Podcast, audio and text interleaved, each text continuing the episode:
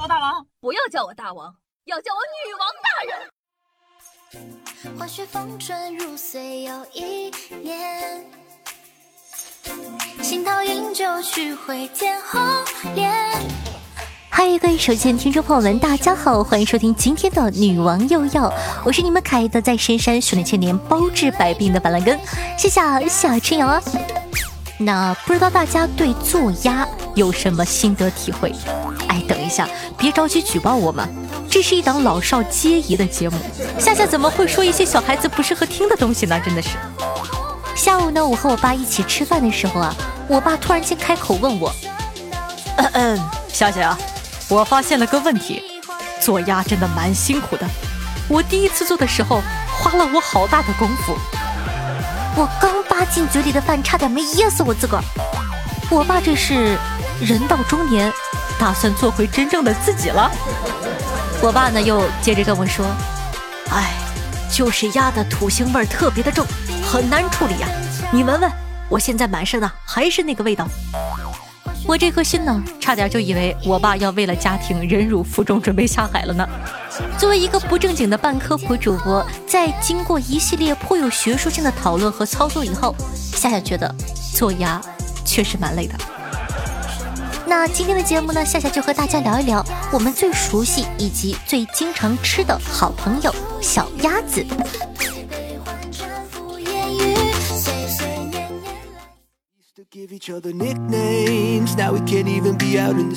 你知道吗？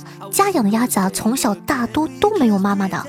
小鸭子生下来后啊，为了让母鸭能产更多的蛋，一般情况下呢，小鸭子都是跟着其他动物孵出来的。那这个其他动物通常都是老母鸡，所以啊，出生后它们只能跟着鸡妈妈一起生活。这样呢，难免就会被其他的小鸡仔霸凌，度过一个不怎么美好的童年生活。小鸡们看到小鸭子和自己长得不一样，就不和小鸭子玩。丑小鸭的故事情节啊，都是源自生活的。通常呢，小鸭子会把孵化它们的母鸡当成自己的妈妈，这种行为啊，在科学上叫做应随行为。鸭子呢，会学着认识并跟随它所见到的第一个移动的物体，这呢就导致了幼年的鸭子不知道自己到底是啥物种，然后陷入困惑。小鸭日记第一天，今天发现嘎，我和我的妈妈长得不太像嘎儿，但是我和隔壁的鸭叔叔就挺像的嘎儿，也不知道为点啥嘎儿。那成年的鸭子啊，为了找对象就更辛苦了。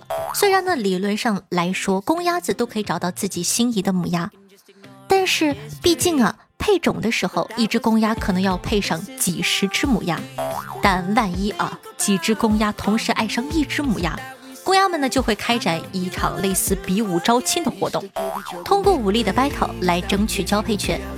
都说愿赌服输，但这一个定律显然不适合于鸭界。武力 battle 失败的公鸭打不过人家，他会来阴的，偷偷的跟随着母鸭争取转正的机会。当然你也知道。他大概率会再被揍一次。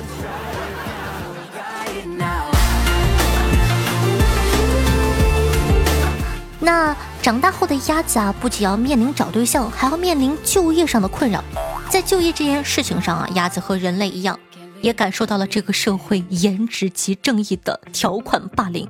比如说呢，长得比较呆萌可爱的科尔鸭就会被当做宠物，任人抚摸。在广州呢，甚至还有一家鸭店。专门让人摸科尔鸭，据说生意十分火爆。鸭鸭们的毛都要被摸秃了，也不是每天都要上班，生活不易啊，朋友们都一样，所有的物种都一样。然而呢，比起那些长得不可爱的鸭鸭们，它们呢幸运的多了。不会卖萌的鸭子啊，就可能被培养成蛋鸭，工作的内容呢就只有吃饭和生蛋这两件事情。理论上来说，一般的蛋用型的麻鸭的利用期在三百五十天左右，一年呢需要下二百二十枚蛋左右，也就是说啊，平均一天半就得下一个蛋。还有一些鸭子长大后才发现自己啊一无是处，只能靠卖肉为生，和夏夏一样。毕竟呢，蛋鸭至少能活一年，而肉鸭子啊只有四十天。那从出生开始，人类勤勤恳恳的喂鸭四十天，只为了想把鸭子送上餐桌。尤其是中国的鸭子，二零一九年中国商品肉鸭出栏量为四十二点六八亿只，占了全球的百分之七十五。那说到被吃啊，南京的鸭子们就很有共鸣。根据南京鸭业协会，是的，你没有听错，我们的鸭鸭也有专门的协会的。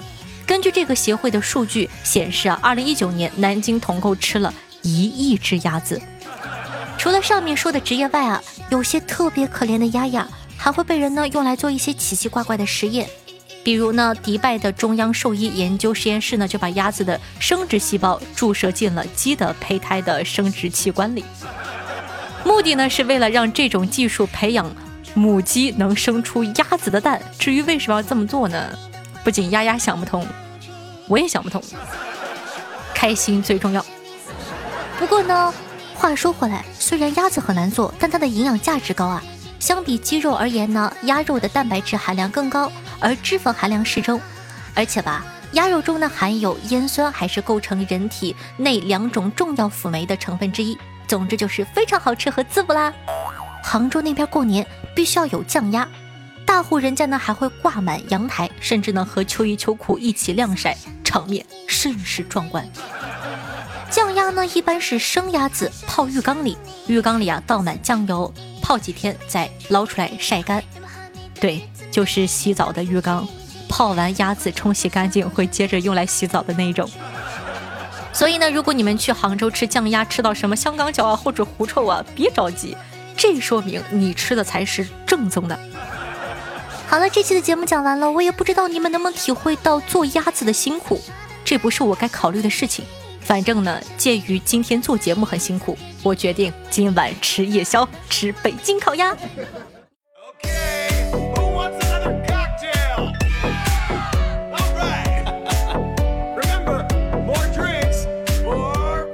的，欢迎回来，您正在收听到的是《女王有药》，我是你们可爱的夏夏夏春瑶啊。那夏夏的新书《夜班管理员》已经上线了，希望大家可以多多支持一下。喜马搜索“夜班管理员”或者点击夏夏的主页，在主页的下面会有我的最新专辑，希望可以多多支持。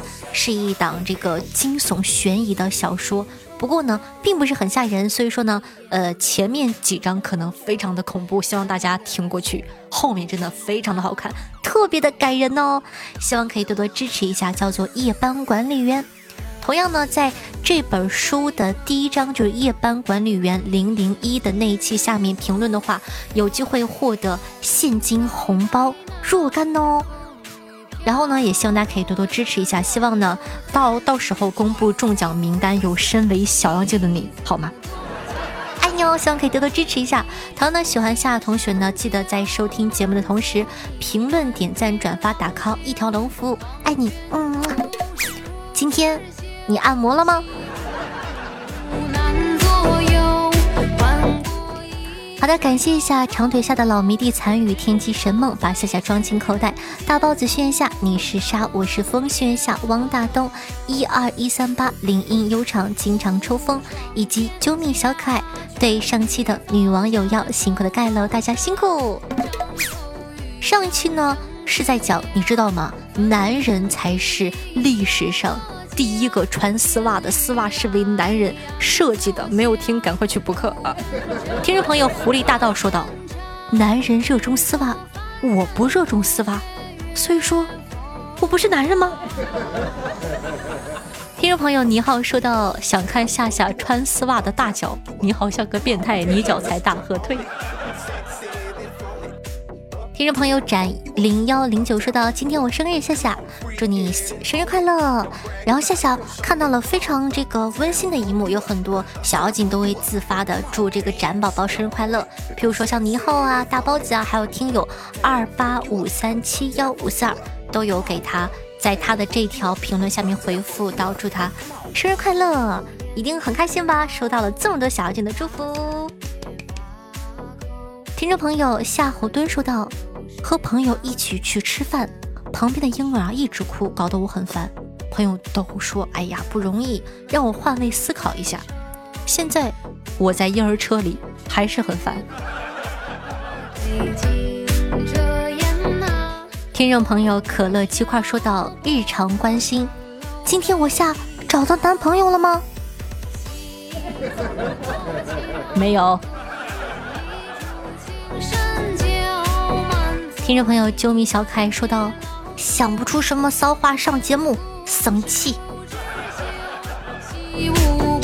你信我的，这句已经很骚了。你看你不上了吧？听众朋友，爱过的曾经说到白嫖了好几天，听了你很多期的节目，今天呢刚刚下载喜马拉雅过来支持夏夏。这段时间呢，我的感情出现了很大的裂缝，可能走不下去了。谢谢夏的节目，让我每天呢能有一个良好的心情去工作。谢谢，那也感谢一下爱过的曾经的支持。在这里呢，夏夏想说，三条腿的蛤蟆不好找，两条腿的女人满街跑。你看我待了这么多年，不依旧活得很开心吗？没事儿，能处就处，处不了拜拜就拜拜，下一个更乖，加油！你还有我呢。有我陪你一起担着。听众朋友，夏夏真棒，女王最亮说道：“夏夏，一月十三号是我妈妈的生日，可以祝我妈妈生日快乐吗？可以的，祝阿姨生日快乐，身体健康，开开心心。”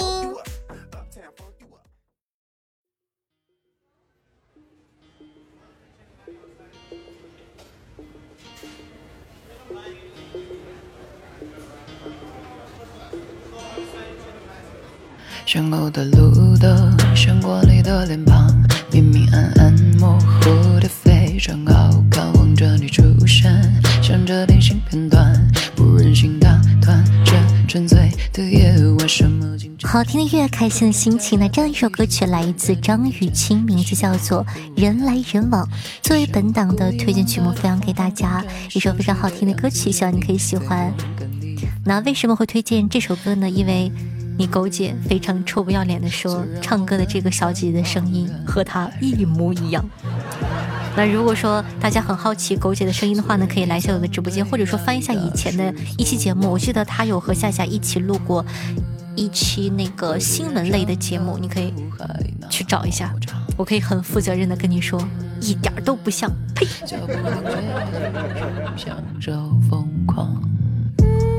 好的，那同时呢，选一下同学在收听节目同时，记得点赞、评论、转发、打 call，一条龙服务，还有夏的新书《夜班管理员》。喜欢的话呢，一定要点击订阅收听一下，希望可以获得你的支持和喜欢。我的新浪微博主播夏春瑶，公众微信号夏春瑶，抖音号幺七六零八八五八，喜欢同学呢都可以加一下关注。好了，以上呢就是本期节目的所有内容了，咱们下期再见，拜拜。喜欢每天天无舍的说的晚安，喜欢不分场合。因为呢，我录这期节目的时候呢，正在直播间，狗姐特别的不服气，因为她正在听我录节目嘛。她说怎么不像了，就是一模一样。好巧不巧，我有狗姐唱歌的录音在这里呢，当彩蛋给你们放一小小段。毕竟呢，自动跳过片尾的是听不到这一段的啊。狗姐，你开心吗？狗姐的公屏上打点点点啊，他好像不是很开心，但是没有关系，我开心才是最重要的。这样的一首来自狗姐的《万物生》作为本档的结束曲送给大家。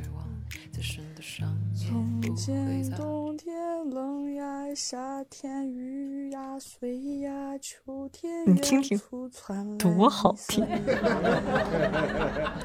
你说那是雾，后面有白茫茫。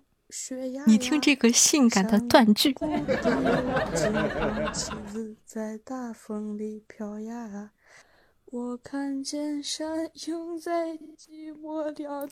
你听听这个哭腔和颤音。一片河水落下来，遇见人们破碎。人们在行走，身上落满山鹰的灰。好的，非常的好听，大家再听一听小姐姐的声音。再，咱们再听一遍啊，好好品，细品，你细品。